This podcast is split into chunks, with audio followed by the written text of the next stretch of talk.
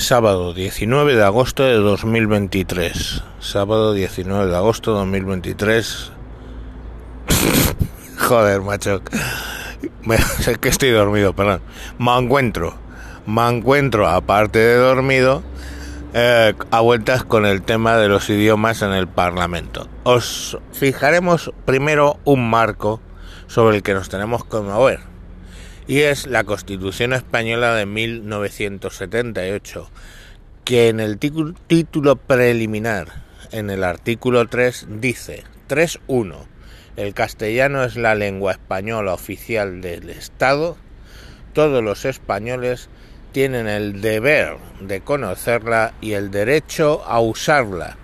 Yo puedo ir a una comunidad autónoma y tengo el derecho de poder usar castellano tengo que poder ir al médico, a las administraciones públicas catalanas, a una puta tienda y tengo el derecho de poder utilizar el castellano.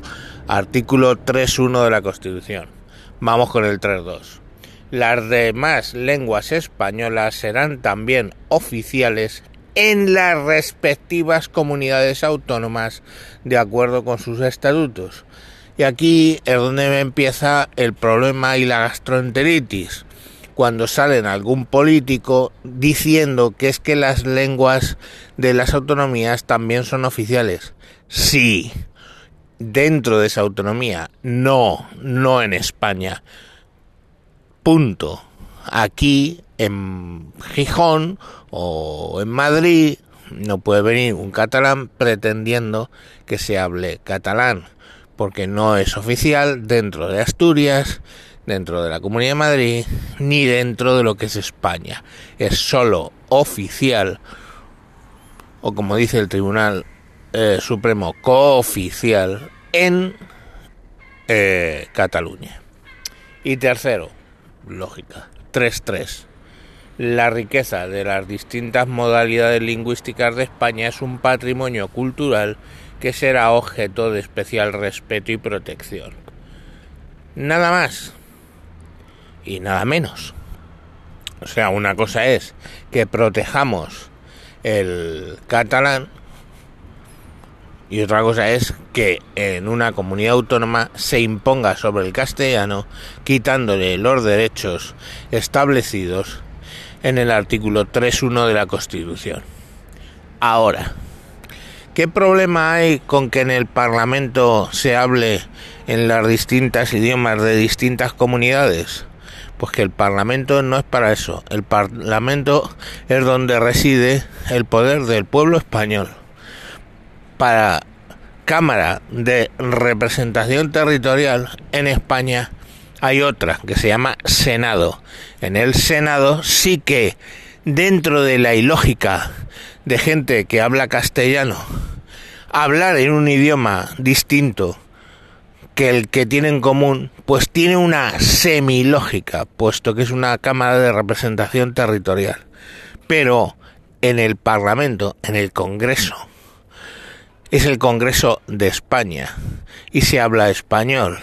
Es un gasto innecesario y una estupidez que tengas que poner a un traductor de Swahili porque haya varios suajilipollas que quieren hablar en ese idioma, cuando esos suajilipollas entienden perfectamente el castellano. Estamos. Entonces, eso es así. Que no os gusta. Oye, es fácil.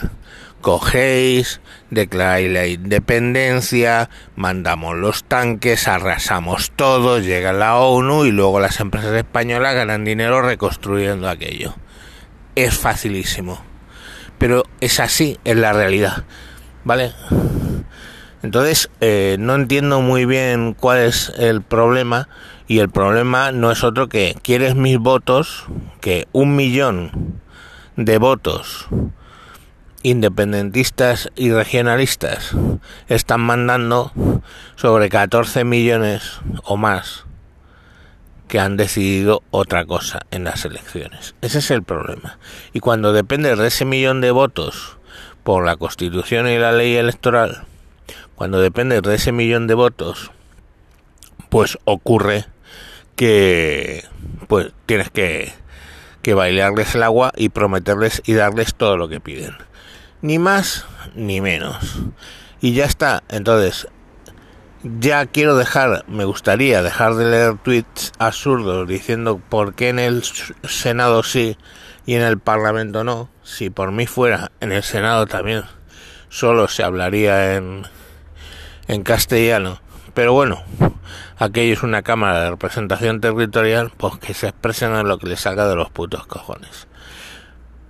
Pero en el Parlamento de España, pues no. Porque segunda gilipollez que tengo que leer en Twitch es que eh, el catalán es cooficial con el español. No, el catalán es cooficial con el español en Cataluña. El vasco es cooficial con el español en Euskadi, etcétera, etcétera, o en las provincias vascongadas, como a usted le guste decirlo. Entonces, eh, ese es el, ese es el, el tema de base aquí. Mm, mentir no, es deformar la realidad hasta que coincide con lo que yo quiero. Venga, un saludo. Adiós.